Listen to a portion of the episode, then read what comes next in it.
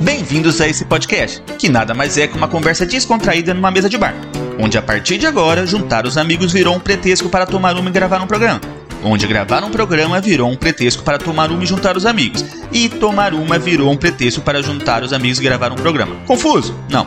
Um podcast que se posiciona e discute diversos assuntos sobre um olhar de brasileiros vivendo aqui no Canadá. Deste lado do balcão, eu sou o Alfredo. Eu sou o Marcelo e estamos prontos para servi-los. Puxe uma cadeira, apreciem sua cerveja, que vai começar mais um Pinga com Maple.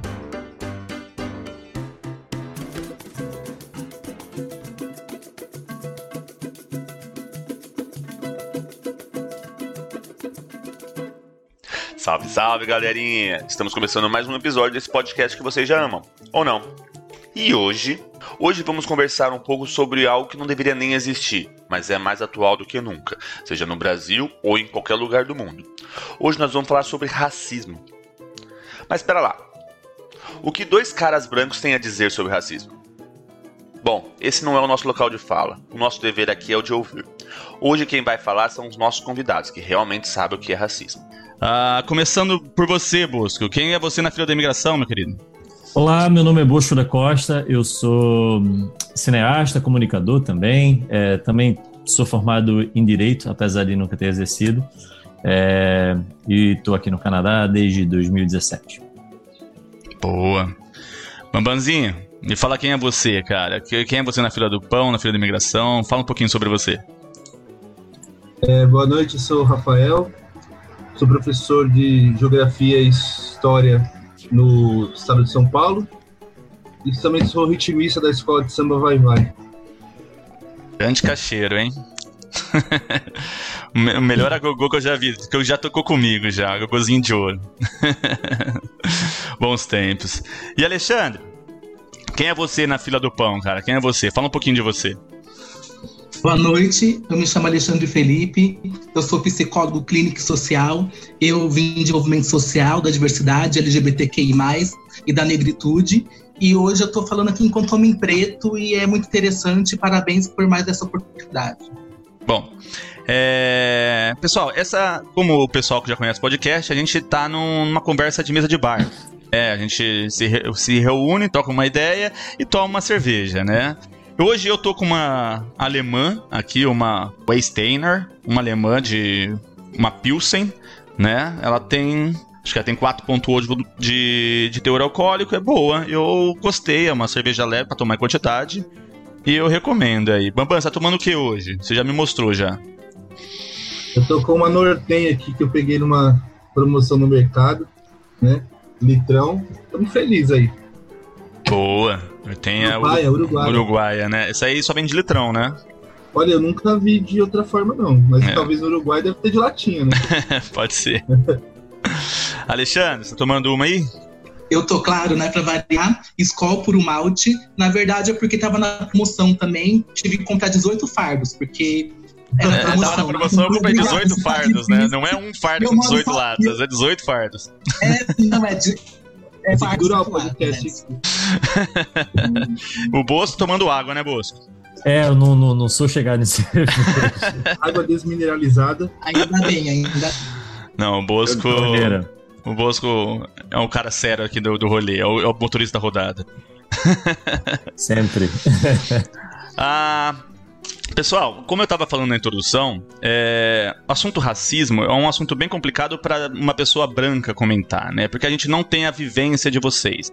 É, eu, eu tô aqui com vocês, eu, tento, eu entro com empatia, eu entendo as, as dores. Eu não sei o que é, mas eu tento me colocar no lugar para não ser um escroto, né? A gente é criado numa sociedade que por vezes mostra, nos faz refletir das nossas próprias posições, né? E a gente tenta sempre melhorar. Eu vou deixar mais espaço para vocês, né? Eu tô aqui acompanhando vocês e vamos ver como vai ser esse podcast, né? É uma tratar de assuntos sérios nesse podcast é uma coisa nova aí. E vamos vendo, vamos dando uma nova cara ao podcast. Ô Bosco, você que tá mais por dentro, é, esses acontecimentos, o, o assunto, as manifestações, o racismo, ele voltou muito forte, por mais que nunca tenha saído, né, tipo, do nosso, do nosso cotidiano, ele chegou muito forte devido a um acontecimento nos Estados Unidos. Né? O que aconteceu nos Estados Unidos exatamente? É, o, o que aconteceu foi uma, uma cena bizarra, né, em, na, em Minneapolis, uma cidade de Minnesota, em que um americano negro é, chamado George Floyd, ele foi, é, ele, ele foi acusado por um lojista de comprar uh, alguns alimentos com uma nota de 20 dólares falsa. Esse lojista ele liga para a polícia e a polícia, durante a abordagem de George Floyd, ele mesmo sem resistir à prisão, ele é jogado no chão e a polícia uh, de, é, de Minneapolis ela utiliza de uma forma de restrição do, do da, da pessoa que está sendo presa, que é quase que uma asfixia, né? Ele, ele é colocado no chão é, e o policial, um policial branco, é, por, por nome de Derek Chauvin, né? Ele, ele coloca o joelho no pescoço de George Floyd por exatos 8 minutos e 46 segundos e aí é o tempo suficiente para ele morrer asfixiado no chão, em plena luz do dia, com todo mundo olhando, filmando. Inclusive as pessoas que estavam ao redor, filmando o que estava acontecendo, suplicavam para o policial, policial parar de, de, é, de sufocar o, o, o, George Floyd, mas ele, ele realmente não deu ouvidos. E juntamente com o, o Derek Chauvin, havia mais três policiais que também não fizeram nada. Então, é, George Floyd ele morre é, pedindo para parar, dizendo que ele não consegue respirar e suplicando pela mãe dele que está morta. Então, assim, ele você vê um, um cara gigantesco, dois metros, para ele estar tá realmente pedindo pela mãe é porque o negócio realmente não não estava tava complicado. Cara, e é incrível esse vídeo porque eu não consegui assistir até o final, porque o cara já tinha desmaiado e o policial não saiu de cima. Vai dando uma agonia sabe? É. E passou um, dois, três, quatro, cinco minutos, o cara já tava desmaiado. É, é surreal, né? É, e, e, e acaba de ser banido hoje, uh, acaba de ser banido no, no estado de Minnesota, a asfixia como forma de, é, a, de, de, prisão. Os policiais não podem mais dominar um suspeito utilizando-se da asfixia que pode ser uma chave de braço, pode ser, no caso do, do George Floyd, foi um, foi um joelho no pescoço, e é, hoje foi banido. E esse não é o primeiro caso né, de, de, de pessoas que foram é, mortas pela polícia durante uma abordagem policial. Nós tivemos também um, um é, eu até esqueci o nome dele agora, é, aqui perto em Nova York, que ele estava vendendo cigarros falsificados na rua e ele também é, foi é, é asfixiado com a chave de braço, ele também suplicando, dizendo que não podia, não podia respirar. E é uma prática recorrente né, da, da, da polícia americana. Muitos homens negros morrem é, em poder da polícia, inclusive durante a abordagem policial.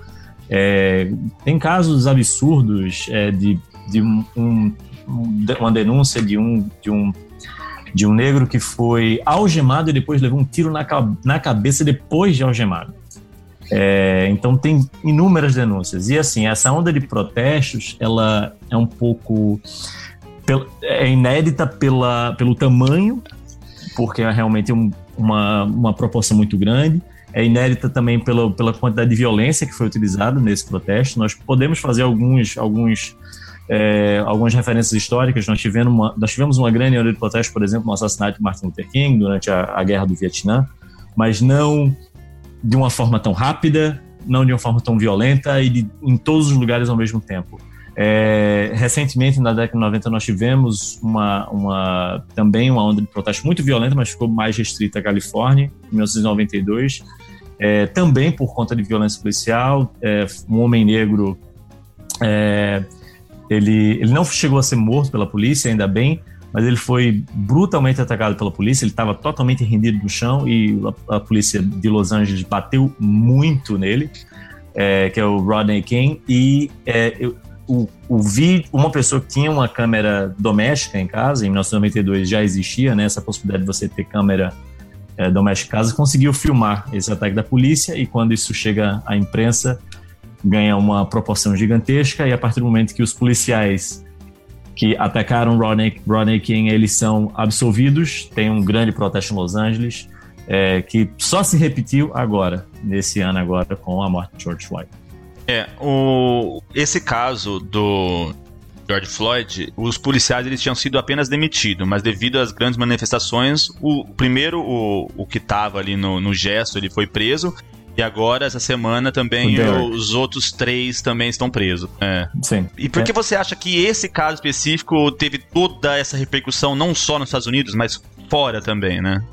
Eu acho pela grande brutalidade, né? É, porque você, você tem uma, uma, uma brutalidade muito grande, a imagem muito forte de você ter uma pessoa ajoelhada no, no, no pescoço de outra, né?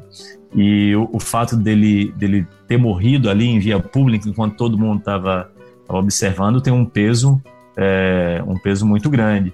E eu, isso se soma também é, a uma grande frustração de toda a população americana, porque nós estamos num momento de crise, nós estamos em plena pandemia do Covid-19, as pessoas estão desempregadas, estão insatisfeitas, e no poder nós temos Donald Trump, que inúmeras vezes foi racista, foi homofóbico, foi xenófobo, foi misógino, e isso cria uma certa revolta que vai acumulando né? Então poderia dizer que o George Floyd na verdade foi o estopim para uma, uma série de é, é, de, é, é, de dores e, e, sentimentos que estavam sendo guardados. E aí eles são extrapolados a partir dessa, dessa gota d'água que foi a morte de George Floyd.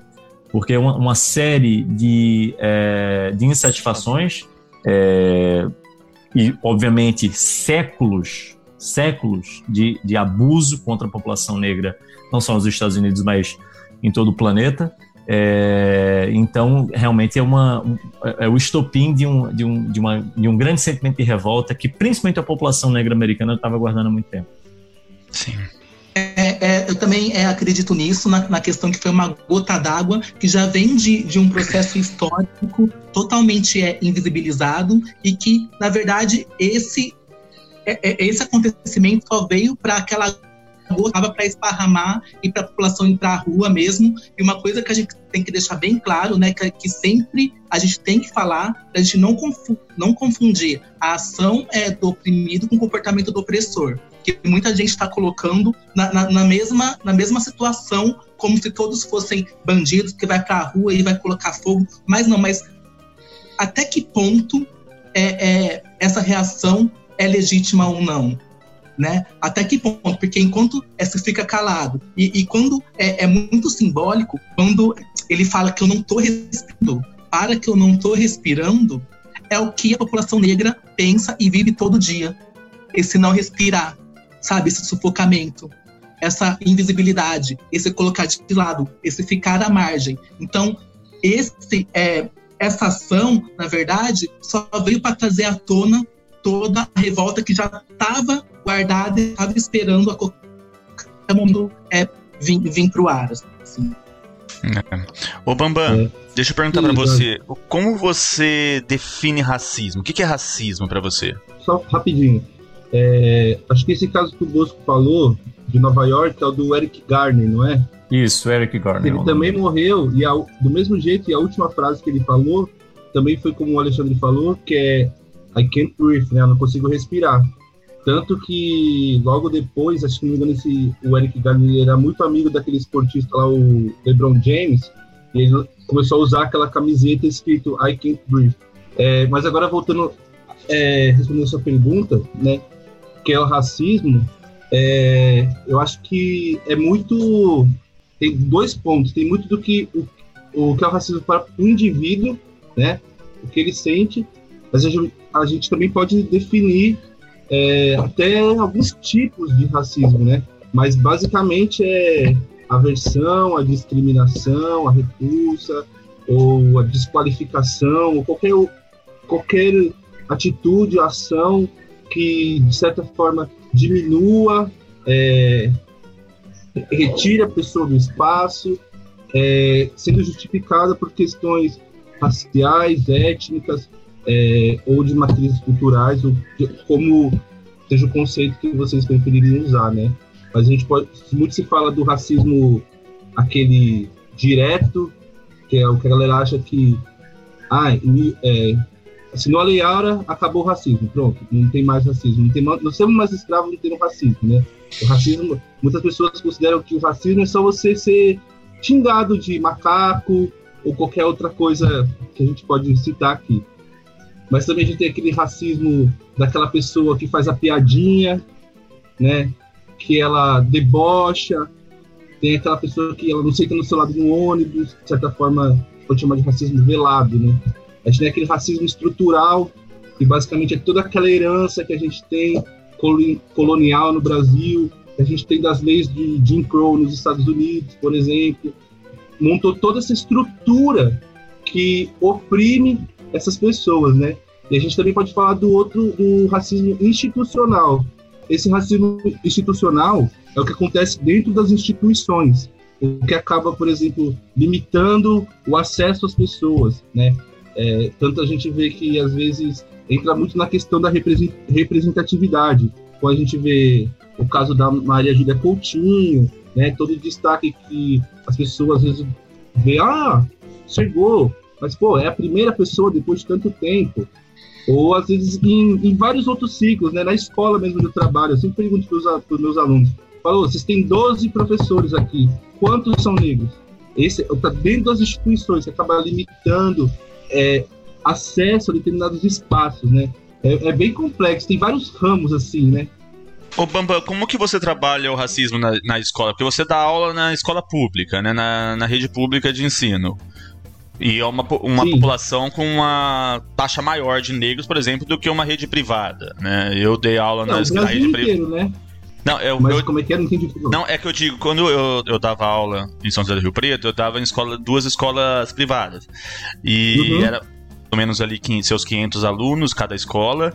Se tivesse 10 alunos negros, era muito. Então, a gente trabalhar com esse cenário, a gente trabalhar uma questão do racismo que, as, que os alunos não vê é, é um pouco complicado. Uhum. Eles não estão vendo, eles não sabem o que, que é ser negro, ele só convive com branco. Na rede pública, você vê mais uma miscigenação, você vê tanto branco quanto negro. É mais fácil trabalhar ou você acha que tem nada a ver? Assim, na rede pública, realmente a gente tem uma maior quantidade de alunos de diferentes né, grupos étnicos. Mas às vezes eu vejo uma divisão muito também, por exemplo, as meninas, geralmente elas são muito mais identificadas, muito mais empoderadas, sabe? E os meninos ainda estão muito naquela cabecinha de, ah, não, mas isso não é. Por exemplo, eu já tive que intervir numa discussão do menino estava querendo provar para a menina que ela não era negra, ela era morena. Entendeu? E aí você tem que falar, meu, não é você que tem que dizer o que ela é, é ela que diz o que ela é, como ela se identifica, não é você. Entendeu? Isso acontece assim, direto.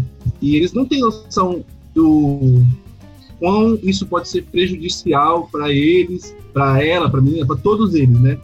É, e é, eu acho que assim, é o papel do professor ali, como sendo de certa forma a pessoa madura na sala, né? Que não, não sempre, mas chegar a intervir e falar: ó, não é assim, entendeu? Eu entendo seu ponto, mas você acha que só porque a pele dela é mais clara, ela não é negra?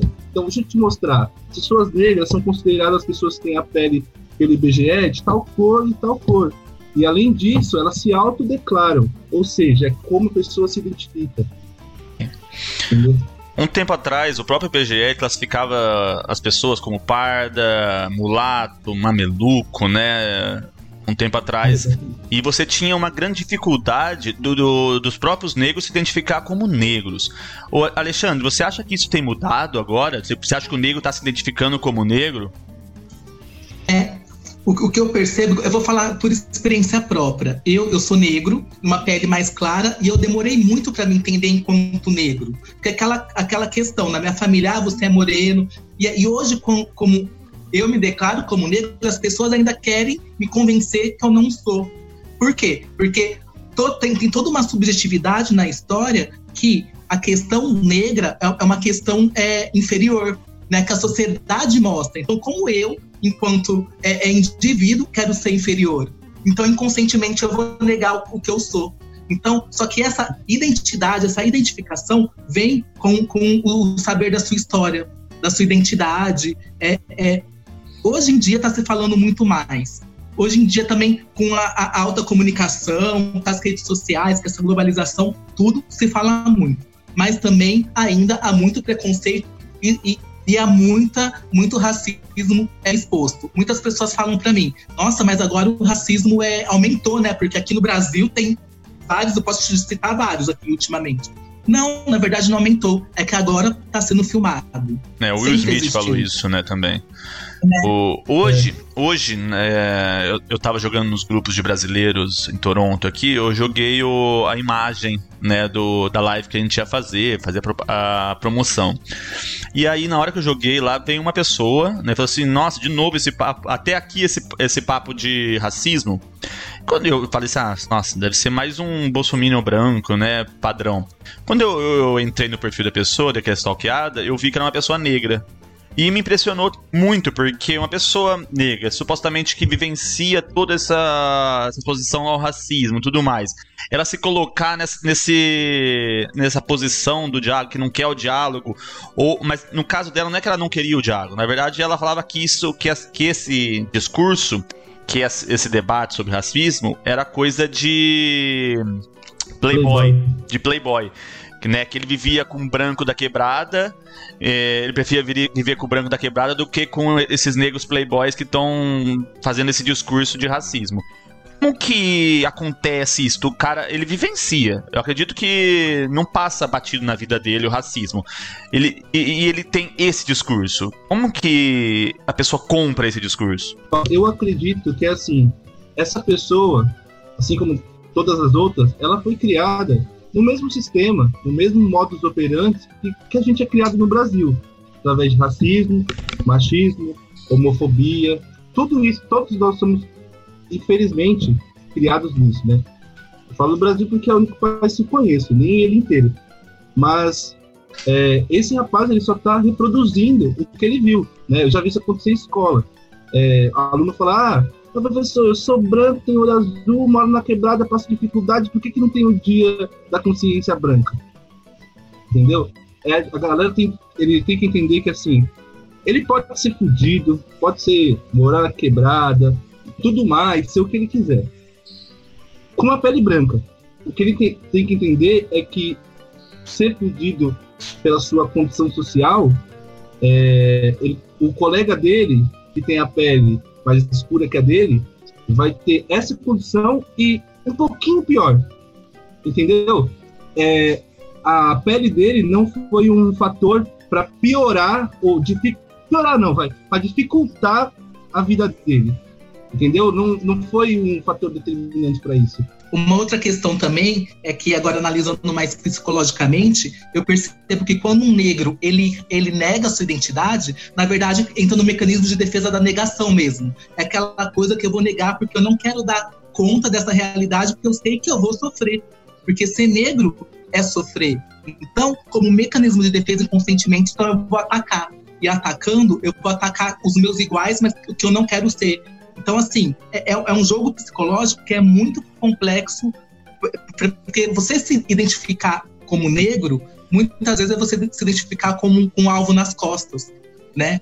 E uma coisa que eu acho interessante falar também, que você falou, como que o negro nega o racismo? A gente tem que entender que nem todo negro representa o movimento negro, né? A gente aqui no Brasil, é, a gente está passando por isso com um governo totalmente é, autoritário. Tem um Sérgio Camargo, né, na Fundação Palmares. Isso, eu ia falar dele. É da Fundação o Sérgio Camargo, que na verdade ele tem um discurso completamente contra os negros, contra a cota, contra os movimentos de negro que ele quer acabar. Então, ou seja, nem todo negro representa. Tem o Fernando Holliday, que ele é ne negro, gay, e, e, também ele queima o movimento, então também tem a questão da consciência também. Oh, você tá falando dessa identidade negra e tudo mais. O, o Bosco, nos últimos tempos, né, no ano passado, no retrasado, você vai dizer melhor que eu. É, surgiu. Ele, fizeram o filme do Pantera Negra, né? O que deu muita visibilidade a uma cultura negra, né? Um super-herói negro, um, um. Como que eu coloco? Um. Um exemplo, não sei. Mas isso teve uma movimentação também pela questão da representatividade.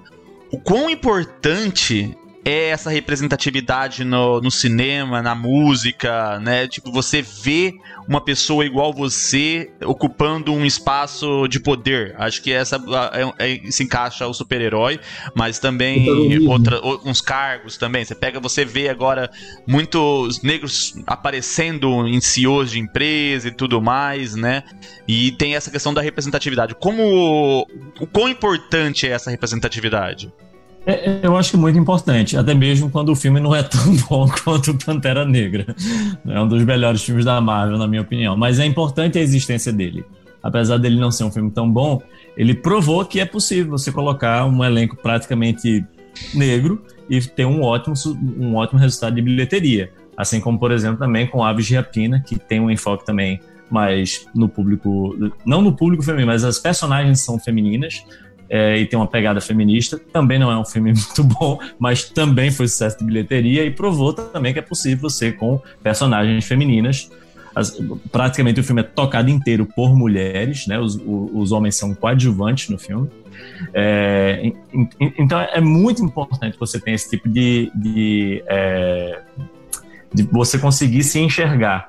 É, eu lembro uma, um, um, problema que aconteceu é, quando, quando eu morava em Recife. Eu estava no shopping, eu passei por uma loja.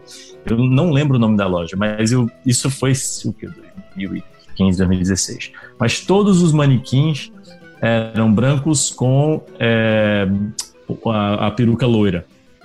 E é, a quantidade de brancos com, com cabelo loiro no Brasil é uma porcentagem ínfima da população. Então, eles estão eles estão vendendo a, a, a roupa, a, o vestuário, utilizando um modelo é, de, de vendagem, provavelmente espelhado no que? No, no, modelo europeu, só que eles estão vendendo para o Brasil. Então não tinha um manequim lá com, é, com uma, uma, pele, uma pele mais escura. E esse tipo de coisa, você diz assim, é só um manequim. Não, não é só um manequim. Representa toda a estrutura racista que nós temos na sociedade.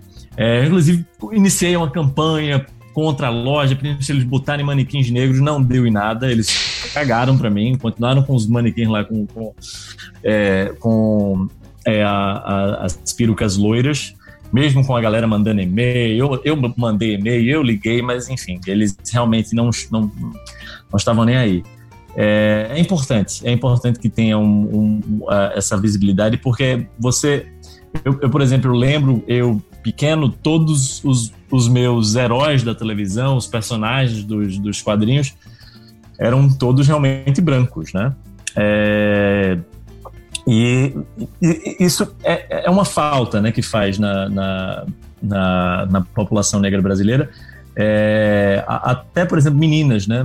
Recentemente foram começar a, a Barbie, a Barbie negra, os bebês negros, para que você possa se identificar, né, com com, é, com o brinquedo que você está ali interagindo.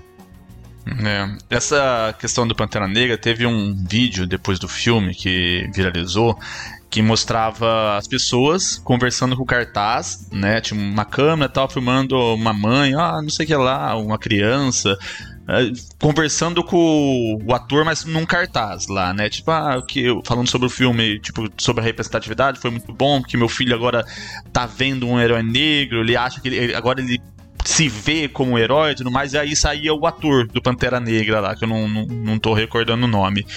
E é, é, é, muito legal, porque é exatamente é ali que a gente vê aquela representatividade, porque ele vê e você vê que tem uma emoção daquelas pessoas olhando pro cartaz depois quando entra o ator, sabe? É, é, sensacional. E você falou das, das bonecas, é verdade. Há pouco tempo atrás, você ia nas lojas de brinquedos só tinha boneca branca né? Sendo que a população brasileira é 60%, é mais de 50% negra, né? Então, realmente não faz sentido. E é importante também que o, o, o, Pantera Negra ele escalou um elenco que está totalmente ligado às questões negras. Não são pessoas, por exemplo, como Fernando Holiday. Então, assim, tem Viola Davis, tem o, o próprio Pantera Negra, que é o Chadwick, esqueci o sobrenome uhum. dele. É, mas o, o, antagonista dele, que é Michael B. Jordan, também é super ligado. É, a Lupita Nyong'o também está no filme. Então é realmente uma, uma galera que está no filme que tem um conteúdo, né? Tem uma identificação com, é, com a população negra.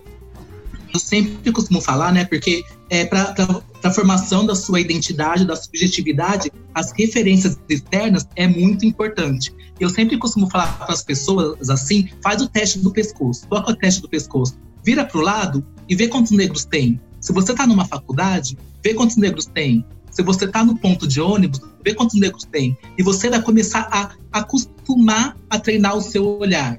É, eu, eu, dei uma palestra esses dias para numa faculdade de medicina aqui, onde tinha 99% eram brancos. E eles não percebiam essa realidade, porque é tão normal, enquanto é, a gente, a gente só de entrar no lugar a gente já percebe a questão dessa, dessa realidade. E na clínica, eu sou psicólogo, é, uma vez chegou uma, uma paciente e ela sentou e falou: Ufa, ainda bem que eu te encontrei. Porque eu estava procurando é, um psicólogo negro e eu não achava, eu não achava. Então, olha como é importante a pessoa se identificar com um igual seu. Porque às vezes vai, vai se identificar, a sociedade mostra que um igual, um igual ao seu é sempre com cargo inferior, que também é legítimo. Então, como que a pessoa vai entender? Como que ela vai conseguir se ver se no topo não vê pessoas iguais a ela? Então, assim, essa formação, essa referência, essa representatividade é muito importante para o crescimento do, da, da, sua subjetividade interna. Né, por mais que uma, um branco seja empático, ele se esforce, não supera a vivência de um negro, né, Alexandre? Não é. Não, não adianta, né? E, e, e, uma questão que eu achei muito interessante também que você falou, ah, porque eu sou branco, né? E, e você fala muito da, da, da, do lugar de fala. Quando, quando a gente vai estudar, fala da Djamila Ribeiro, né? Que ela, ela tem um livro, Lugar de Fala. Ela fala assim que os brancos, a gente precisa deles para compor essa luta. Eles têm que estar para entender o quanto que é opressor e, e, e que eles oprimem também. E eles podem falar também de negritude. Pode falar no seu trabalho, pode falar em tudo quanto é lugar. O que, que a gente não pode confundir é lugar de fala com representatividade. Tá? A gente vai falar sobre racismo, a, a, o branco que estudou pode falar, mas também tem que ter o negro que também vai falar, porque é a questão da representatividade. Por mais que você saiba, tem a questão que você nunca vai passar por isso. Então, acho assim, os brancos podem é, é, é, é falar, devem falar, na verdade, né? E devem entender e respeitar, mas também respeitar essa questão da representatividade. Sim, é, é, pode o falar. O problema é quando você, por exemplo, vai para um congresso, um, um congresso para discutir a, as questões negras e tem um palestrante branco no centro do, da atenção. Acho que é esse o problema que, que Jamila falou. Ah, não é que o, igual não é semana que o branco na, não na possa Globo falar, News, né? ele não pode ser o centro da discussão. Né? É, não igual ser- essa semana na Globo News, que o assunto era racismo e tinha uma bancada toda branca, o apresentador branco, e aí a- a- em cima das manifestações do. do- da- né, tipo, do, dos comentários na internet, aí eles colocaram toda a bancada negra, que é um, é um mínimo, né? É. fazer o Globo Repórter hoje, né? Eu, eu não sei, eu, Bambam, desculpa. É, essa, essa notícia aí, eles deu esse bafafá todo, aí eles pegaram, juntaram a equipe, tipo, a Maria Júlia Coutinho, mas aquele, aquele outro repórter que é mais velho, não sei o nome, não sei o nome da galera que não assisto muito TV, né? Mas eles a minha companheira tava falando aqui que eles juntaram essa galera e eles vão fazer hoje o Globo Repórter com o tema falando sobre racismo e só o, os apresentadores de jor- telejornalismo negros da Globo que vão apresentar essa questão. Cara, isso é fantástico. Né? É essa representatividade mesmo. Não, não- é o que eu te falei. Por mais que o branco seja bem intencionado, por mais que o branco seja empático, não supera a vivência, né? Você tá falando sobre racismo, você tem que ter pessoas que, que sentem isso. Ô, Alexandre, você tava falando sobre o papel do branco. Como que é o, qual que é o papel do branco nessa, nesse combate ao racismo? É, eu acho que a, a primeira coisa é ele reconhecer que ele é portador de todos os privilégios, né? Então, assim, isso já, já é um passo muito, muito grande para que é, abra-se para a discussão. Então, assim, a gente quer sim, a gente quer é, eles do nosso lado, mas também que reconheça o quanto que é difícil para a gente estar do jeito que está nessa questão da, da identidade. Então, assim, é, é aquela coisa de, de. Sabe aquele ninguém solta a mão de ninguém? Mas que mão que você tá segurando? Sabe? É fazer, é fazer esse. É, essa, essa reflexão, porque não adianta você falar, ok, eu sou contra o racismo, tudo, se na prática a gente vê que é muito dif diferente. Se na prática você abre mão dos seus privilégios, você abre para reflexão, tá? Você, qual que é o seu instinto de mudança? Eu só queria falar uma coisa, não mudando de assunto, mas talvez a gente pode falar, que aqui no Brasil, uma, um acontecimento que foi muito simbólico para a questão da negritude também, porque, né, agora está nos Estados Unidos, que foi o assassinato da Marielle Franco, né? Que é uma mulher negra, é da favela da Maré, lésbica, vereadora, que veio de baixo, e isso reacendeu um discurso é, até de identidade, de identidade das mulheres negras, e eu achei que foi um debate muito legal que até hoje tem a pergunta quem mandou matar. Por mais que a gente saiba, né, ou a gente né, ainda tem esse todo esse viés aí que para o debate dos negros da negritude é, foi muito benéfica. O assassinato, claro que não, né? Mas assim, o que levantou disso, né?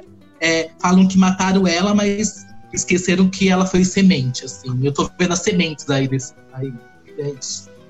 Entendi. É, foi uma. Marielle nasceu diversas, né? Isso. O, o Bambam, a gente estava conversando Oi. antes, né, do, do episódio sobre a questão do do Covid, né? A gente está em meio a uma pandemia e vocês comentaram que a população negra é a maior afetada dentro de uma pandemia. Você quer falar um pouquinho disso? É, acho que, de certa forma, tem várias questões, né? Acho que, como falaram aqui é, sobre alguma outra questão, que agora a gente só tem, as pessoas só estão filmando, né? É, a gente tem mais acesso. E essa questão do acesso realmente é verdade quer dizer que as coisas não existiam antes, quer dizer só que agora a gente está sabendo que elas existem.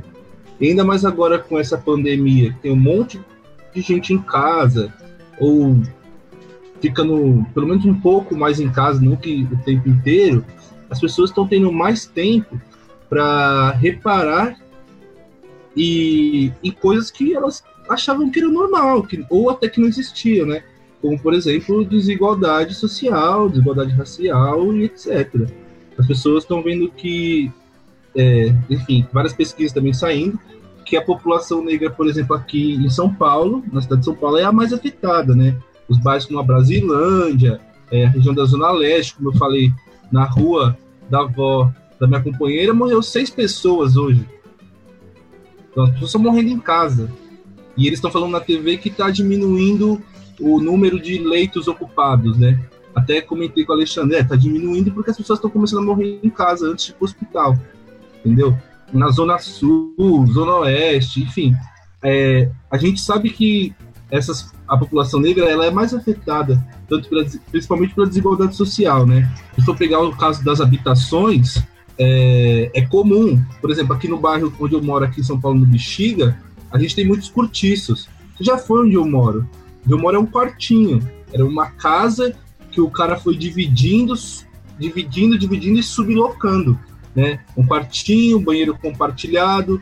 E ali ainda são poucas famílias. Mas aqui para baixo, na, nas outras ruas aqui de Bexiga, tem cortiços que moram cada quartinho do tamanho daquele que eu moro, de 3 por 3 moram 5, 6 pessoas, mora a família inteira, dividem banheiros e todo mundo aglomerado, sabe? Como que você vai pedir para essas pessoas ficarem em casa? Às vezes, como você vai pedir em outras regiões para a pessoa lavar a mão e ela não tem o produto de higiene em casa, assim. É, então, ela tá essa pandemia, ela tá às vezes pegando, esfregando na cara de muitas pessoas, às vezes não conseguiam ver que essa situação acontecia, né? E também, em muitos pontos, piorando, né? Potencializando essa situação, né? pessoas que já às vezes eram carentes de alguma infraestrutura, também agora estão carentes de outras, né? É, na escola mesmo a gente vê tem é, muitos alunos que, sabe, não tem um celular. Como que o aluno vai acompanhar se os professores estão mandando atividade, por exemplo, por grupo de WhatsApp, né?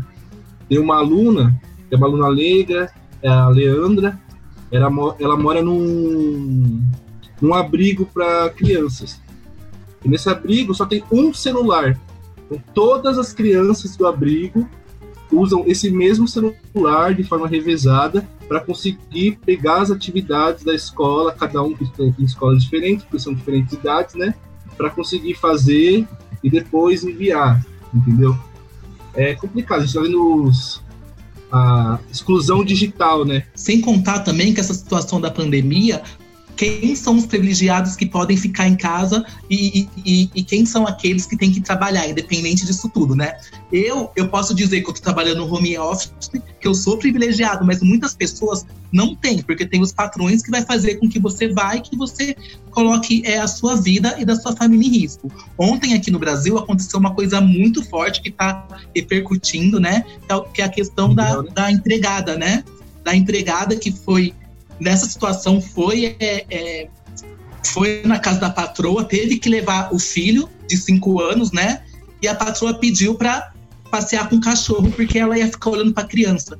A patroa não viu, a criança morreu e acabou caindo do nono andar, né? E, e ela foi, ela foi presa, mas pagou 20 mil reais e está agora solta aí. Mas e essa vida dessa, dessa criança negra de cinco anos é, é, vale, vale só isso, entendeu? E olha que simbólico, né? O cachorro, a patroa vale mais do que uma criança.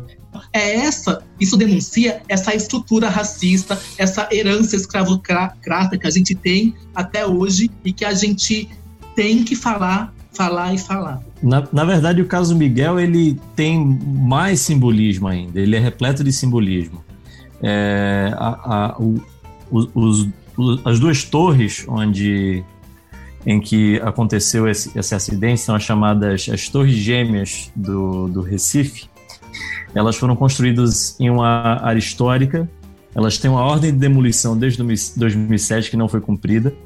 Foi uma grande construtora que construiu, que foi a Moura do Beco, inclusive ligada diretamente a vários escândalos de corrupção na Lava Jato. Então, entra numa área histórica da cidade, constrói duas torres gigantescas, total, de, totalmente de forma ilegal. Aí você tem a lá empregada doméstica trabalhando em plena pandemia, né? É, é, porque precisa.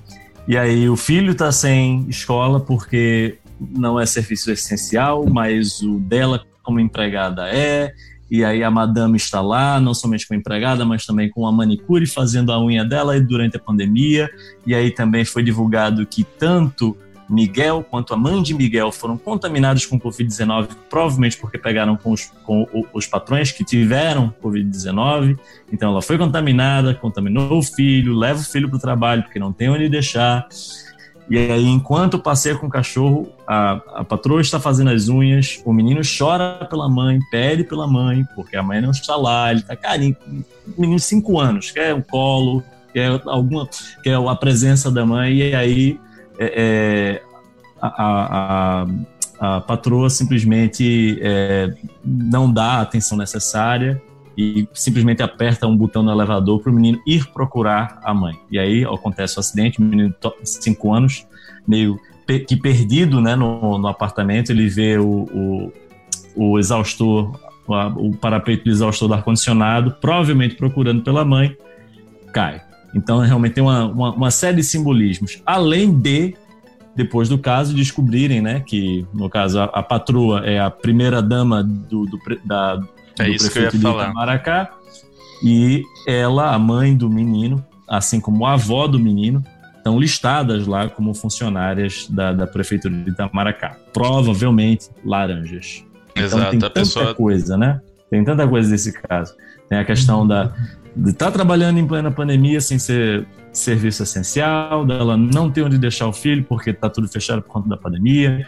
É um prédio construído em uma área legal que nem deveria estar ali. É uma, uma, uma, uma série de absurdos, né?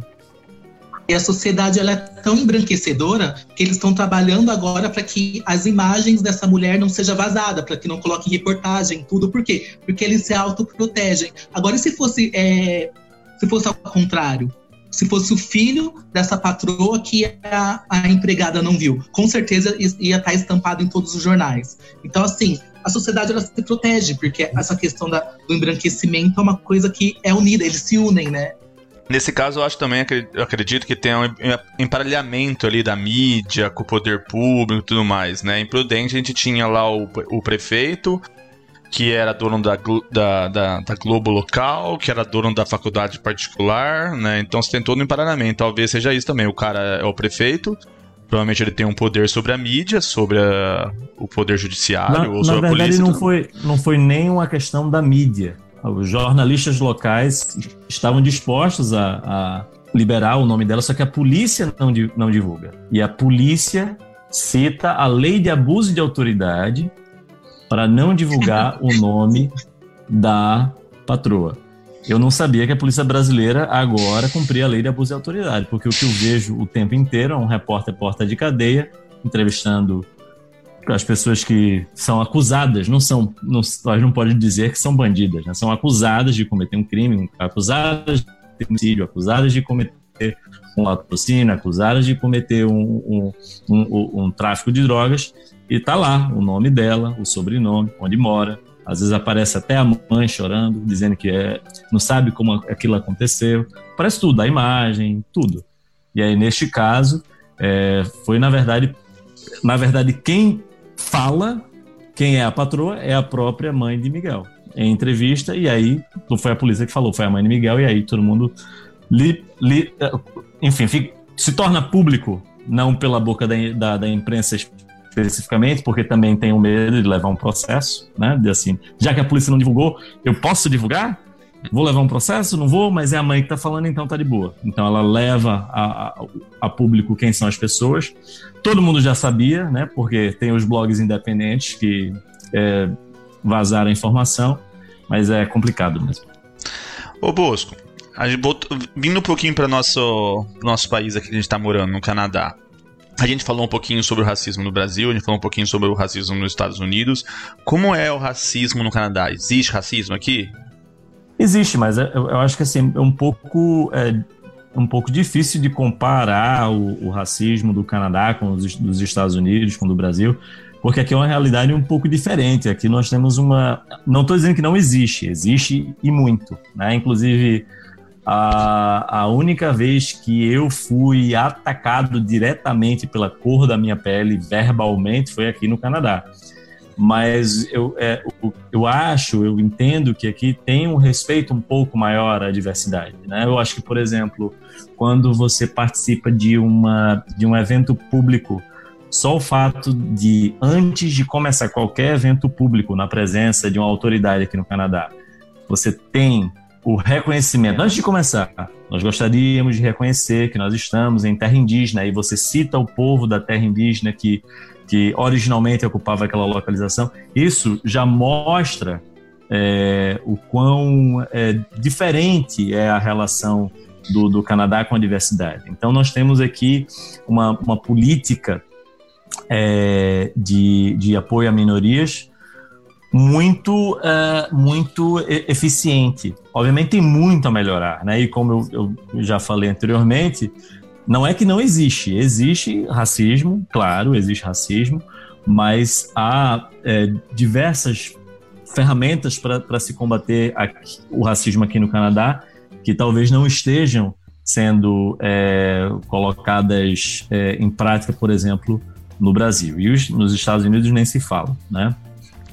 Hoje é, é até simbólico, né? Hoje aconteceu que o Trudeau né, devido às manifestações nos Estados Unidos, eu ouvi mais ou menos a matéria por cima, ele se ajoelhou né, mesmo o gesto que alguns policiais norte-americanos estão fazendo. Sim, sim. É, é, uma, é, é simbólico verdade, isso. Um chefe de Estado sim. tomar essa posição, muito contrário, por exemplo, do. Donald desculpa, Trump.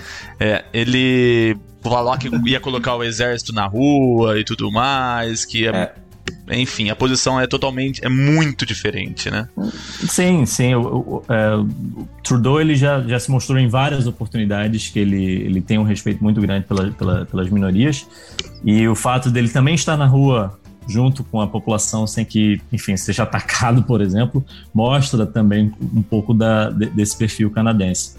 E ele repete um gesto, na verdade, que ganha é, uma grande visibilidade por causa de um jogador da NFL chamado é, Colin Kaepernick. E ele ele iniciou esse protesto alguns anos atrás é, para protestar justamente contra a, esse problema racial que existia nos Estados Unidos e ele foi brutalmente punido pela, pela, pela, tanto pela sociedade americana quanto pela própria NFL por fazer esse gesto. Ele, se, ele ajoelhava durante o hino nacional dos Estados Unidos antes do jogo começar. E assim, era um protesto totalmente pacífico, né? Enfim, ele estava realmente criticando de maneira extremamente pacífica uma desigualdade racial e social que existia nos Estados Unidos. E é, é interessante que é, depois desse, dessa série de protestos que ele, que ele fazia na NFL, ele não conseguiu mais jogar na NFL. Hoje ele não é contratado de nenhum time da NFL, mesmo estando em plena forma e de ser um dos jogadores mais brilhantes da, da é, de, de, futebol americano. E o, o, curioso é que o símbolo né, do Tekani é o, o, o Kaepernick, ele vira, obviamente, um grande, uma grande liderança é, do, do, do movimento negro, apesar de não poder mais jogar na NFL, uma questão, obviamente, por uma questão racial mesmo. E é, esse, esse, essa forma de protesto, ela se espalha durante o, o, o, os protestos Black Lives Matter. Então, assim, é uma forma de você demonstrar o apoio à, à, à causa. Agora, sim, não adianta simplesmente você ajoelhar e não é, e não colocar em prática. Né? Nós tivemos aqui pertinho em, em Buffalo é, anteontem toda a força policial ajoelhada lá, dizendo que vão respeitar os manifestantes e tudo mais. E aí ontem nós temos um policial que tinha ajoelhado no dia anterior, empurrando um idoso de 75 anos no chão. O idoso bate a cabeça no, no, no chão, uma violência totalmente gratuita e está internado até agora. Então, assim, não adianta o, ajoelhar. O, o vídeo é muito forte, porque ele começa a sangrar na hora. Né? Ele cai, já começa a sangrar, começa a fazer aquela poça de sangue. E o policial meio que pula ele. E depois a polícia solta uma nota que o idoso tropeçou e caiu. Só que no, no vídeo é claro que o policial empurrou. Né? Verdade. É, eu tenho a minha opinião, eu provavelmente a mesma opinião de vocês, mas eu queria falar um pouquinho sobre aquele balela que o pessoal fala sobre todas as vidas interessam, não só as negras. Cara, eu, eu, eu, eu, quero deixar vocês falar. Eu acho tão estúpido uma, uma pessoa falando, ah, todas as vidas importam. Porque é lógico que todas as vidas importam, mas não é todo mundo que tá morrendo ali, né? É, são as pessoas negras que estão morrendo. Quando a gente fala Black Lives Matter, não é excludente. Quando a gente fala que as vidas negras importam, não, a gente não está excluindo é, os brancos, os indígenas, a, a população LGBT. Não, a gente está querendo afirmar, né, nós estamos chamando a atenção que nós temos uma população negra que está sendo perseguida, que está sendo assassinada de maneira desproporcional em relação principalmente à população branca.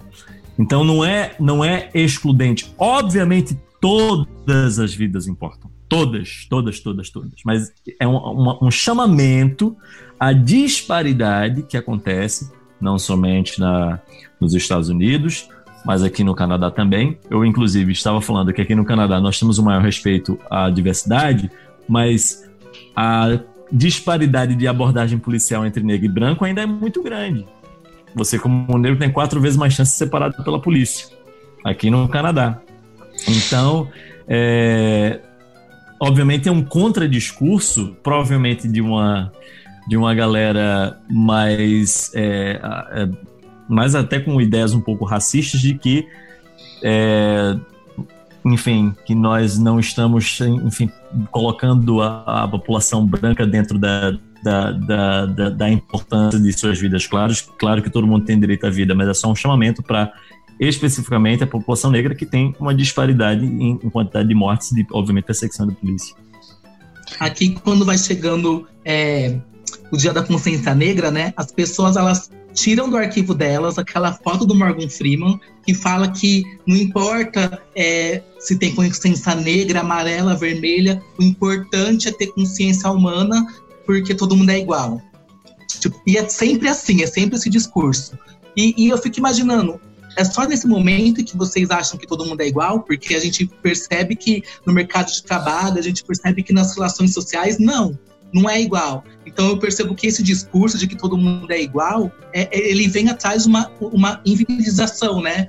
tá, fica aí, né? Vamos falar de todo mundo e não vamos falar das questões negras. Então, é sempre. Então, vai chegando é, o dia da consciência negra, negra, eu já coloco lá nas minhas redes sociais. Gente, se vocês for pegar esse post do Morgan Freeman, me converse, vamos conversar sobre a estrutura. É, é, essa estrutura racista, né? Porque aí as, as pessoas, né? Porque eu já, eu já quero avisar para não passar nervoso, né?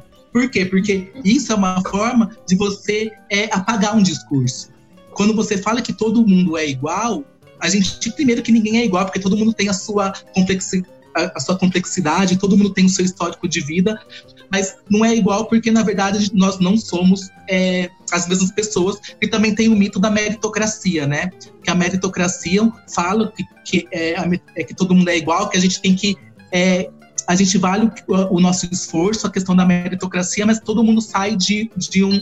Nossa, quase derrubei a cerveja aqui. É, é bem mesa de bares, né? Começa a conversar, cai a cerveja. É, essa questão da, da meritocracia é que as pessoas saem de, de, lugares diferentes. Então, como que é mais uma vez a, a sociedade tirando a sua responsabilidade, colocando a responsabilidade para o indivíduo? Não, se você não conseguiu, ó, porque você não foi bom o suficiente. Mas da onde que ele saiu? E a questão dos negros, por que, que você não vê negros em, em grandes empresas no poder? Por que, que você não vê?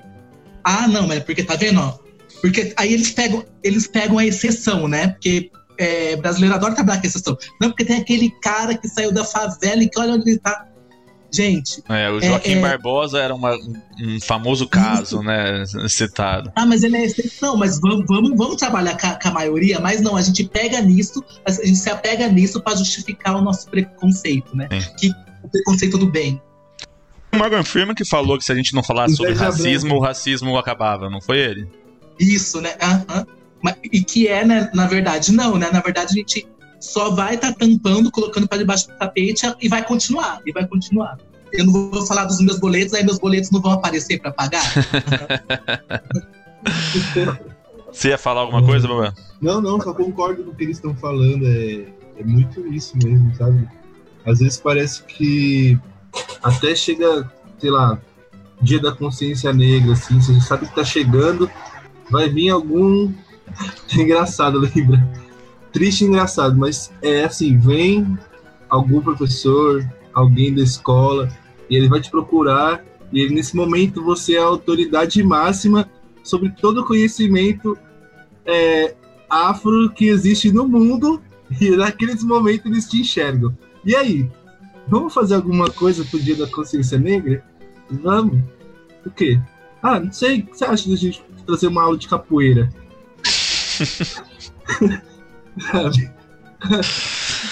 tem que rir pra não chorar, às vezes.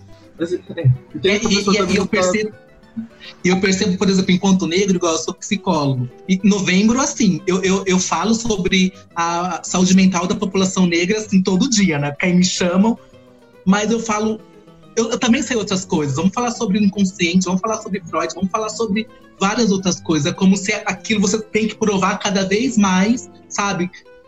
Você tem que ter um esforço a mais para provar coisas diferentes do que você é, entendeu? Como eu poderia falar de outras coisas. Não tô reclamando, eu adoro falar sobre isso, mas eu também tenho, tenho um repertório, mas é aquela coisa da mulher sempre ter que provar por ser mulher e tá num cargo, o quanto que ela é competente, tem que provar mais, o LGBT também, o negro também, então sempre é aquela coisa que tem que ter um esforço a mais. Aquela coisa que a gente fala, que falou, né, que, ó, eu tô sem ar, eu tô sem ar. A gente volta para a questão do, do rapaz que foi assassinado.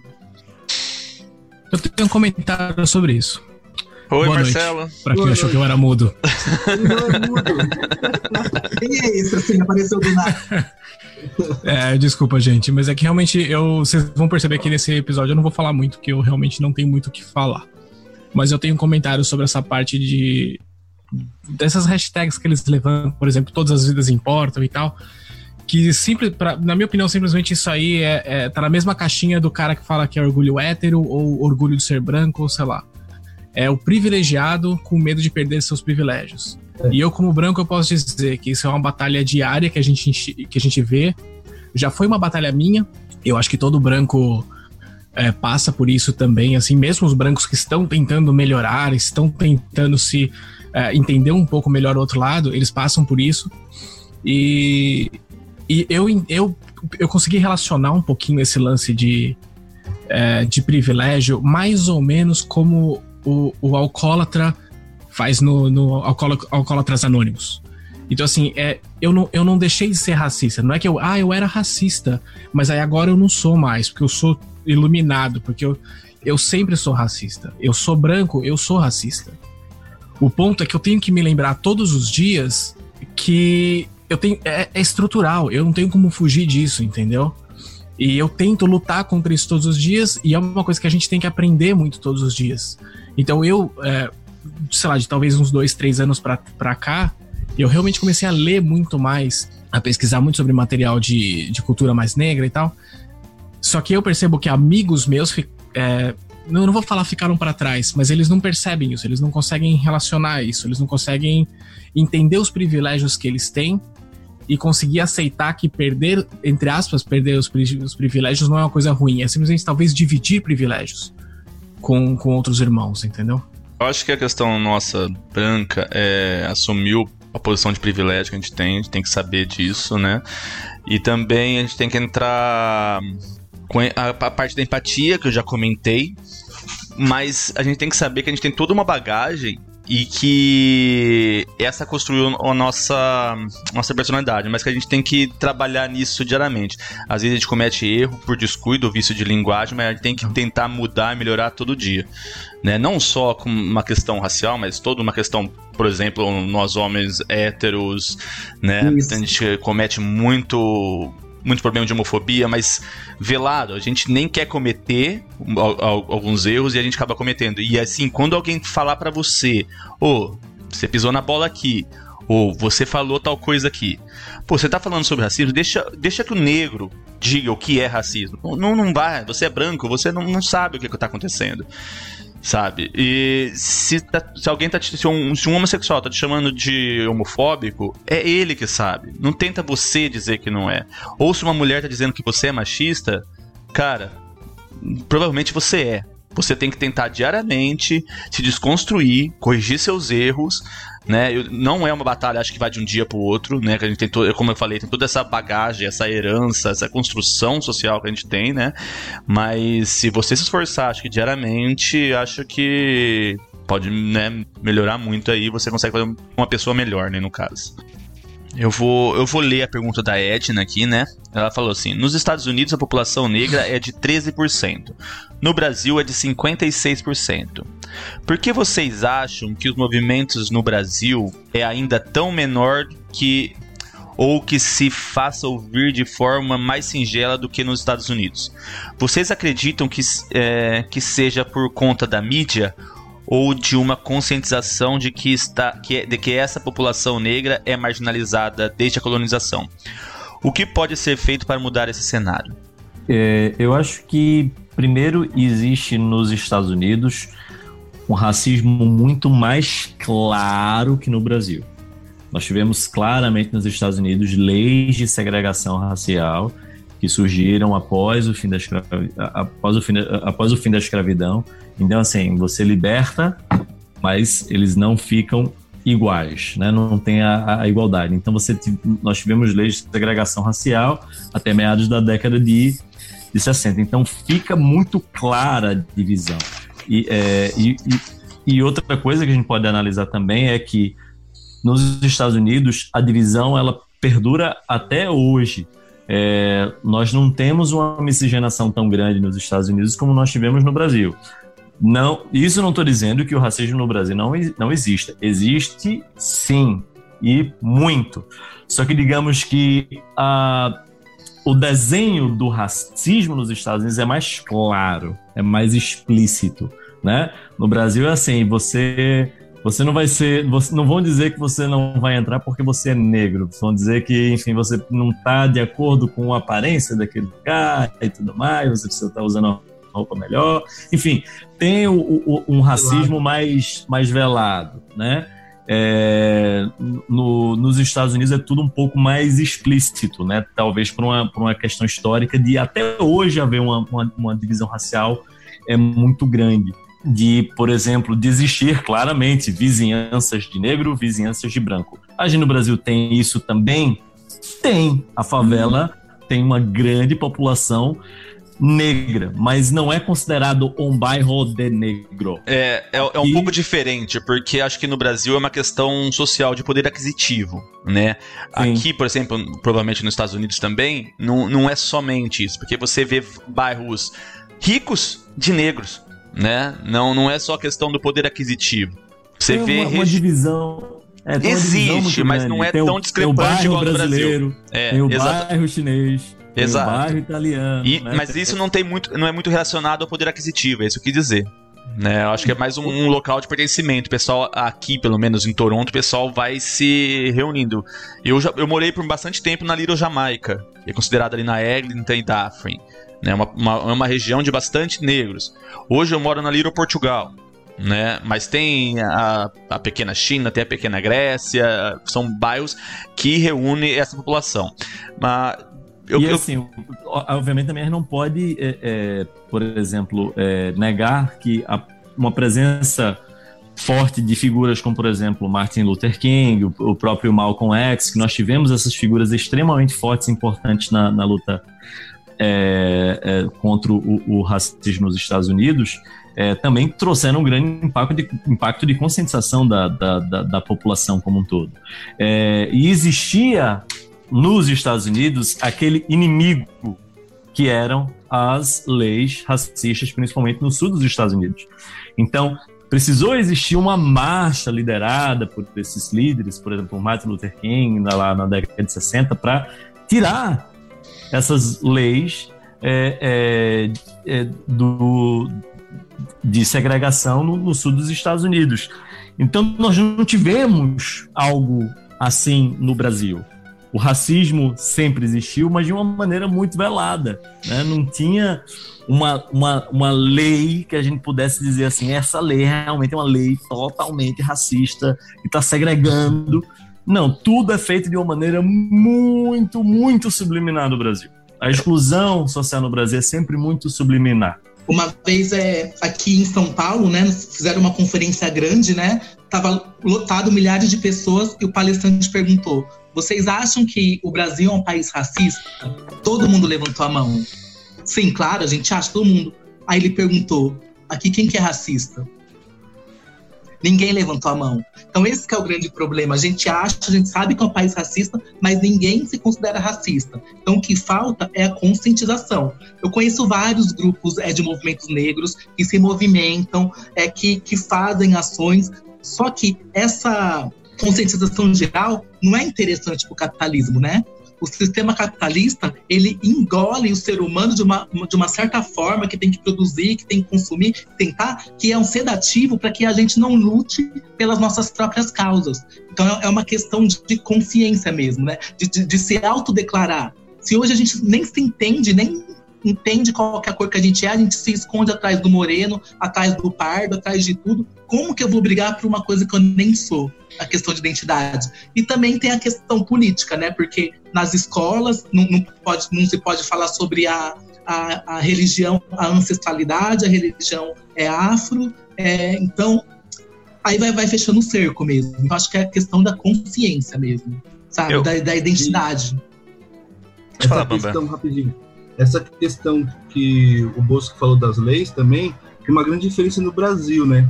Porque as leis do Jim Crow, ela era bem explícita, como o Bosco falou, é, banheiro para negro, banheiro para branco. E era assim, se o negro ele entrasse no banheiro que era para branco, ele ia tomar porrada, ele ia preso, né? Aqui no Brasil, as- a gente teve muitas leis racistas também. Por exemplo, em 1834, se não me engano, teve o ato imperial que dizia que negros não podiam estudar. Em 1850, a lei de terras, ela proibia negros, indígenas, de comprarem e adquirirem serem proprietários de terras, né? E aí depois a gente tem mil- 1888, a Lei Áurea. E aí, tipo, três anos depois, é, passa a ser a República. E aí, tipo, e aí? E agora? Quem vai trabalhar pra gente? Entendeu? Não. É que eu acho que esse caso dos Estados Unidos, são, as, essas leis são mais recentes, então talvez elas sejam mais vivas na memória do povo. Talvez seja esse o ponto que o Bolso colocou também. também. O. É, essa parte do, dos bancos no mais, teve o caso da Rosa Parks também, do, do ônibus, né? Ela foi proibida de sentar no ônibus, né? E, que foi emblemático também.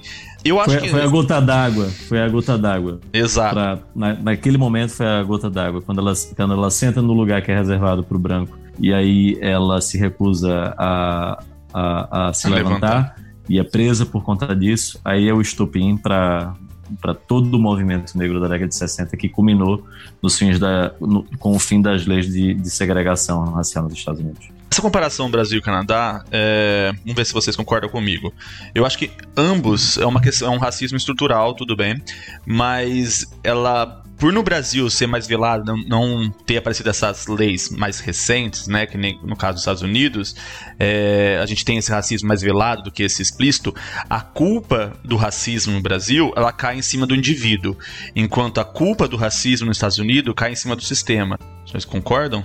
Não, eu acho, eu acho que existe uma consciência no Brasil que o, o, o racismo é sistemático e é o Estado brasileiro é um Estado racista e todas as, as, as estruturas sociais no, no Brasil permitem que o racismo perdure. Mas é, é essa questão do velado é, é uma contradição, né? Porque ao mesmo tempo que a pessoa às vezes tem atitudes racistas e não se identifica enquanto racista, eu acho que não é nem um pouco velado quando a gente vai falar da questão política, né? Que a gente tem um presidente é, assumidamente é, racista, LGBTfóbico, machista, que fala da questão é, do negro, que ainda bem que, não, que os filhos não casaram com negras e tudo, e é uma coisa que tá bem, né? Como assim tá bom? Então quer dizer que se o representante maior é, é do nosso país, é, ele, ele comete todo esse discurso de ódio e de opressão e não acontece nada, então as pessoas vão se sentir legitimadas para reproduzir esse comportamento. O normal. Então, então assim, é, é, velado de uma parte sim, mas da outra é totalmente escancarado, ainda mais em tempos como esse que vem para dar um soco no estômago mesmo. Marcelo? Cara, a única coisa que eu posso acrescentar é agradecer, na verdade, a participação de todo mundo e dizer que e que é verdade, nós como, brancos, como brancos, acho que a gente tem que mais que ouvir mesmo nesse momento e, e tem muito mais a aprender do que falar mesmo. Então. Tem que agir também. Como e agir também. Tem que agir também. Sabe, quando sua filha for lá, estiver na escolinha e falar, ai pai, pega o cor de pele. Tem que chegar e falar, então, isso aqui, cor de pele, não é. Vamos falar o que é isso. Existem várias cores de pele. Exato. Exato. Ah. Eu acho que é uma coisa fundamental que, que você falou que assim, a educação tem que vir desde criança mesmo, né? Porque, na verdade, ninguém nasce racista. Na verdade, ninguém nasce com, com preconceito. Então, é isso é construído. Eu costumo dizer o seguinte, por exemplo, se você pega um bebê e você coloca o bebê no chão e tem uma barata, o que, que o bebê vai fazer? Ah, algo se mexendo, vai pegar na barata, vai mexer, colocar na boca. O que, que os pais vão fazer? Vai bater no, na mãozinha do bebê, sai daí, grita, mata a barata, vira. Ou seja, o bebê ele aprendeu a ter medo de barata. O preconceito também é assim, é construído. A gente vai observando, vai vendo o contexto histórico, a construção social e a gente vai aprendendo. Do mesmo jeito que a gente aprende, a, construir também a gente pode desconstruir, mas a gente tem que sair da zona de conforto, rever os nossos conceitos e por aí vai. Muito. E eu falo demais, né? Não, muito bom esse exemplo, cara. Muito bom. Vou usar. Não sou pai ainda, mas com certeza. É, Mata barato escondido do bebê. ah, pessoal, então normalmente agora a gente indica um local para visitar aqui no Canadá, mas como a gente tem amigos que estão no Brasil, né, a gente vai mudar um pouquinho esse quadro e indicar qualquer coisa. Pode ser um filme, uma série, né, um livro, qualquer coisa. Ô Bambam, você tem alguma indicação pessoal? É, a gente falou mais cedo, né, sobre representatividade e sobre atores que são engajados. A gente falou, o Bosco falou do filme do Pantera Negra, né? Tem um outro filme que o protagonista, o Chadwick Boseman, fez. Nem sei se pronuncia o nome dele assim. Que é. Acho que ele fez antes Pantera Negra. Chama 42, a história de uma lenda. E é, é conta a história do primeiro jogador de beisebol profissional que era negro. Cara, é um filme bem legal pra assistir. conta essa história de como a, até no esporte existia o, o, racismo. Ele se passa no período das leis do Jim Crow que a gente comentou aqui. Então mostra, por exemplo, a, a entrada do estádio, que tinha entradas para negros, entradas para brancos e tudo mais. E como é, eles o, o a, mostra cenas que os jovens viam assim, caramba, um jogador de beisebol negro, como pode isso? É, sabe? Essa questão da representatividade, inspiração. É um filme bem legal. Tem no Netflix, tem no YouTube também e vários sites piratas. o Bosco já puxou minha orelha que eu falei que eu assisti umas coisas pirata aqui no outro episódio, no outro episódio do podcast. Desculpa não, aí. Não, tudo bem. Eu, eu, eu, não fui eu que indiquei, foi eu, o, o Bambam ele tá lá no Brasil. Não, no Netflix, mas eu sei que tem no pirata. É, tudo a gente acha no pirata aí na, na, no, na Deep Web. Ô, Bosco, você tem alguma coisa pra indicar pra gente? Eu vou. Eu vou. Eu, na verdade, eu vou repetir uma indicação que eu fiz no meu programa de, de anteontem. É, eu vou indicar um filmaço francês. É, é, puxa vida, eu, eu, eu tava com o nome em português, porque Julia no programa, eu vou pegar aqui rapidinho, mas em inglês é The Portrait of a Lady on Fire que é, é, em português, se não me engano, é retrato de uma, uma jovem em chamas, alguma coisa do tipo. Deixa eu só confirmar aqui. É, eu acho que é Retrato de uma Jovem em Chamas. Isso, Retrato de uma Jovem em Chamas. É um filme francês. Ele parte de um princípio interessante que é o seguinte: é, é alguns, alguns, alguns séculos atrás, é uma, uma moça está prestes a se casar e ela não quer que uma pintura seja feita dela, que era uma tradição você fazer a pintura da noiva antes do casamento. E aí ela se recusa a ter, o, é, ter a, sua, a sua pintura feita. E aí a família dela contrata uma pintora para conviver com ela e pintar um retrato dela em segredo. E aí eu só vou dizer isso e assistam porque o filme é muito bom. É, ele tem uma fotografia belíssima. Você assistindo o filme, parece que você está realmente vendo uma pintura. O diretor de fotografia ele foi muito eficiente em, em, em reproduzir no meio cinematográfico uma as tonalidades, né, a forma de iluminação que existe, que existe na, na, na pintura. É um filme um maço, muito bom. Não foi o filme escolhido pela França para ser o representante do Oscar, mas é um filmaço. Alexandre, você tem alguma indicação pra gente? Eu vou fazer uma indicação de um livro e de um filme, pode ser? Claro. Eu fui correndo, na verdade, para buscar o livro, mas eu lembrei que eu emprestei. Agora eu só tenho que lembrar para quem. É, livro, né? Esse, o livro chama Eu Sei Porque o Pássaro Canta na Gaiola. Fala, fala da, dessa questão negra, que uma história é tão lindo e é tão tocante que eu chego até a arrepiar. Então, é, a, a é, é, da Maria Angelou, eu sei porque o pássaro canta na gaiola, não vou dar spoiler, mas é maravilhoso. Eu lembro que eu tava uma das cenas que. Eu vou dar um spoiler. uma, que, uma, que a menina negra ela, ela, ela percebeu que ela tava sendo, no meio do ato, estuprada, sabe? Ela tava percebendo aquilo e aquilo tava psicologicamente estava tão afetando. Aí quando eu fui pro ápice, quando foi o ápice, aí eu tava esperando o médico, aí eu entrei e, tipo, eu fiquei aquilo na cabeça e, tipo, sabe, não consegui nem ir na consulta porque aquilo estava tão vivo dentro de mim. Então eu sei porque o pássaro é, canta na gaiola. Eu sei porque o pássaro canta na gaiola. E um filme que eu acho que muita gente já, já viu, mas quem não viu, corre, vê é 12 anos de escravidão, porque é muito forte. Você roubou minha indicação. Eu ia falar essa. Ah, é muito é. forte. Quando eu, eu e meu amigo, a gente saiu do cinema, a gente é negro, a gente só olhou um pro outro, não tá de chorar, falar ainda bem que a gente tá nessa época, porque é muito forte. É muito e bom, é, é, muito, é forte, é bom, é, é demais esse filme mesmo. Ah, Marcelo, você tem alguma indicação pra gente? Eu tenho sim. Só tô anotando esse aqui que ele falou que eu fiquei curioso. É, a minha indicação, na verdade, eu, eu acho que eu até já, já indiquei aqui nesse mesmo podcast, num outro episódio, mas eu acho que vale a pena reforçar. E eu, inclusive, talvez tenha sido o episódio que o Bosco participou, e agora vai ficar até feio, porque ele vai achar que eu só vi isso aí. mas, mas, é aquela minissérie da Eva Duvernay, uh, Olhos que Condenam. É uma minissérie também, é, é praticamente recente e tal. Era a minha outra indicação. É, na, na Netflix. Vocês falam que eu tô mentindo, tá aqui, ó. Tá escrito aqui no papelzinho, aqui, ó. Minhas indicações. É, eu acho que é bem, é bem, é, assim, toca num assunto bastante importante, toca tudo nessa questão racial, tudo na questão do sistema, uh, no caso americano, do, do, de como que a justiça é feita muito antes da justiça realmente ter que ser feita, né? E que antes de qualquer coisa acontecer, já todo mundo já tinha condenado cinco garotos lá. Eu não vou dar nenhum spoiler, porque eu acho que vale a pena realmente todo mundo assistir. Tem um livro também sobre essa, sobre essa história. E, e na Netflix também tem um. São duas indicações, então, mas é do mesmo tema.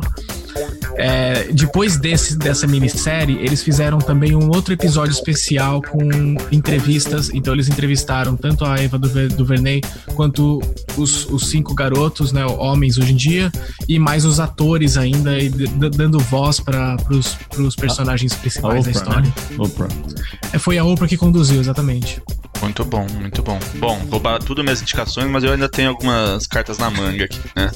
Essa semana eu assisti um curta, que eu também nem posso falar muito, que é um curta de 15 minutos, então qualquer coisa que eu falo já vocês já vão pegar.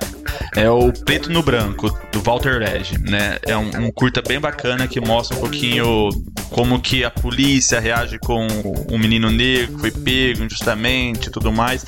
Eu não vou falar muito que, como eu falei, é um curta, então qualquer coisa que eu falar já entrega toda a história.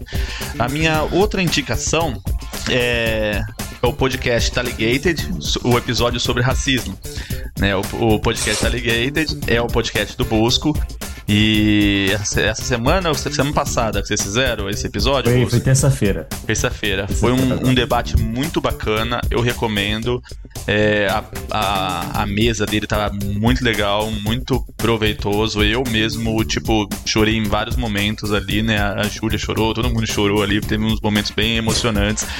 É, foi lá duas horas e 40 minutos de live, mas foi muito bom, eu super recomendo. No, tá no YouTube aí, Taligate Rated ao vivo. Vocês entram no episódio sobre racismo lá que é, que é sensacional. Parabéns, Bosco. Valeu, valeu, valeu. Você quer falar um pouquinho desse episódio?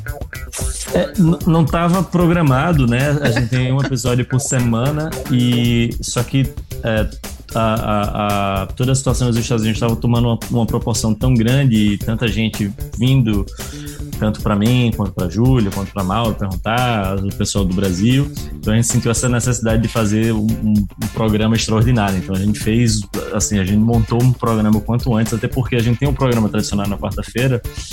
E eu acharia muito desrespeitoso no meio disso tudo a gente não abordar esse tema. Então a gente conseguiu jogar o, o programa ao vivo já antes, no dia anterior, para tratar sobre, sobre o tema e a gente conseguiu chamar algumas pessoas muito bacanas. A gente conseguiu chamar é, Eliel Silva, que ele é um, um advogado, é, especialista em direito discriminatório. É, nós tivemos também é, Erineide Oliveira, que é poeta e ela também é ativista. Inclusive, poderia inclusive é, sugerir o livro de Erineide Oliveira, que é um livro maravilhoso. Ela me mandou o PDF dele, eu tô, tô lendo todo um pouquinho. É, teve, tivemos Rodrigo Bione também, que não é negro, mas ele é, é, faz parte, ele é um professor de história e, e também é, ele é ativista de movimentos sociais, então ele falou bastante da, dessa questão da, da, da polícia, ele já apanhou inúmeras vezes da polícia. E também tivemos é, Martinha Eked, que é coordenadora do Movimento Negro Unificado lá em Pernambuco, que inclusive me fez chorar várias vezes. Tanto, tanto Martinha quanto Erineide arrancaram lágrimas de mim, porque com falas muito fortes, e Erineide, com a poesia dela, foi um, a, a, acho que foi o episódio mais, é, mais bonito que, do Taligate que a gente já gravou. Foi muito bonito mesmo. E tudo ao vivo, né? Todo mundo acompanhando ao vivo. Foi, foi emocionante. E aos 45 do segundo tempo, eu queria fazer mais uma indicação. A Camila do podcast Humilhado soltou nessa terça-feira um episódio muito bom sobre racismo no podcast dela. E ela consegue completar toda a discussão que a gente teve aqui. Então procurem aí, Humilhados com DXS no final, o episódio 19 sobre racismo. Ó, muito bom, muito bom, muito bom. Pessoal, eu preciso agradecer, é, em especial o pessoal que está ouvindo. Hoje a gente teve bastante interação aqui no Facebook, né? Eu quero agradecer bastante o pessoal que tem adicionado a gente nas redes sociais, no Facebook, Pinga com Maple, no Instagram também. Tá rolando uma interação com o pessoal no Instagram, né? O pessoal comenta, manda inbox, é, sugere temas e tudo mais, dá crítica, feedback também. Isso é muito importante pra gente. Costumo falar que a gente não ganha nada fazendo esse podcast. A gente se reúne para tomar uma cerveja, conversar, informar e tá sendo muito satisfatório ver que pessoas estão gostando do nosso trabalho, né? Da nossa brincadeira. Começou como brincadeira, a gente tá começando a levar a sério isso aqui. Então, muito obrigado. É... Quem não segue, segue a gente aí, dá o feedback todo episódio lá. Pode ser episódio que foi no começo do ano, você vai comentar, a gente vai ver lá. Então, obrigado, pessoal que tá ouvindo aí. É, e obrigado vocês também, pessoal. Obrigado, Bambam. Você conheço você da faculdade, a gente tocou muito tempo junto, a gente já quase saiu na porrada, mas a gente é muito amigo. Questões profissionais, né, Bambam? Oh, Mas eu gosto muito de você. Eu, eu, sempre ouço você. Quando eu vou pro Brasil, eu faço questão de passar aí na sua casa, né? Você é um grande amigo e uma pessoa que eu respeito, uma pessoa que eu admiro. Muito obrigado por você fazer parte desse podcast aí. Obrigado você pelo convite, foi muito prazeroso conhecer as pessoas, trocar essa ideia, esse tempo aqui. Foi muito, muito, muito, muito legal mesmo. Obrigado a todos vocês, viu? Não só o Creu, famoso Alfredo, como todos os outros. Inclusive o Marcelo que ficou quietinho ali. Valeu, cara. Obrigado mesmo. Alexandre, obrigado. Foi um prazer te conhecer. É, escutou coisas ótimas sobre você, então a gente fez questão de chamar você. É, você acrescentou bastante no nosso papo. Obrigado. Obrigado mesmo. Acho que o papo não teria sido tão proveitoso se você não estivesse aqui. Nossa, ó, vou ficar convencido, é. Né, eu queria agradecer. É, me sigam no Instagram, é alexandre.felipe2. Alexandre.felipe2. Eu só queria deixar uma dica no, no próximo debate que vocês promover em relação à, à negritude, chamar também a questão, é, chamar uma mulher também, né? Porque quando a gente está falando de, de, racismo, a mulher vai muito além, porque além de é, falar da questão do racismo, também tem a questão do gênero. Mas foi muito bom. Eu adoro falar sobre esse tema. Foi um prazer conhecer vocês e vamos na, tamo na luta. Não, é, Obrigado. Deixa eu só me defender aí. Eu, eu juro que eu tentei. Não, não tô criticando, não. não, não, não eu, eu, juro que eu tentei. O Bambam é prova. Eu juro que eu tentei. Eu indiquei um monte. Indicou, eu, te, eu falei com elas, mas eu não consegui. Então. É, eu tentei, mas eu não consegui. Peço desculpa aí pro pessoal, tá? Imagina. ah, Bosco, você já é da casa, você é meu ídolo, né? Tipo, eu sempre falo que é esse podcast. é verdade, Bosco. Eu me inspiro bastante no seu podcast, cara. Eu comecei esse podcast por causa de você e eu já falei isso pra você. E um dia eu quero chegar no nível técnico que vocês têm lá no Telegated. Obrigado mais uma vez. Ah, e esse assunto gente... foi foi muito proveitoso com você aqui. A, gente senta um dia para a gente senta um dia para trocar figurinhas. Aí eu, Fechou. É, um dia eu vou te chamar pro churrasco. os Paranauês do OBS. Beleza. Depois da, depois da quarentena, hein? Claro, claro. Aqui já saiu do lockdown. Aqui a gente ainda tá um pouquinho mais tranquilo, mas ainda não tá podendo se reunir, né? Marcelão, obrigado aí, né? A gente não interagiu muito hoje, mas também não era nosso espaço, né? A gente. É, gente, essa, é, esse, esse episódio realmente não, não era nosso, então eu tô bem até contente com a minha participação ter sido muito mínima aqui. Depois a gente marca outro pra falar de samba, pra falar de outras coisas, eu vou falar muito mais. Ô, me chamem. Certeza. Então é isso, pessoal. Muito obrigado, né? Foi sensacional. Eu só tenho a agradecer e o nosso podcast tá tomando um rumo bacana, a gente tá conversando sobre vários assuntos interessantes e acho que super proveitosos.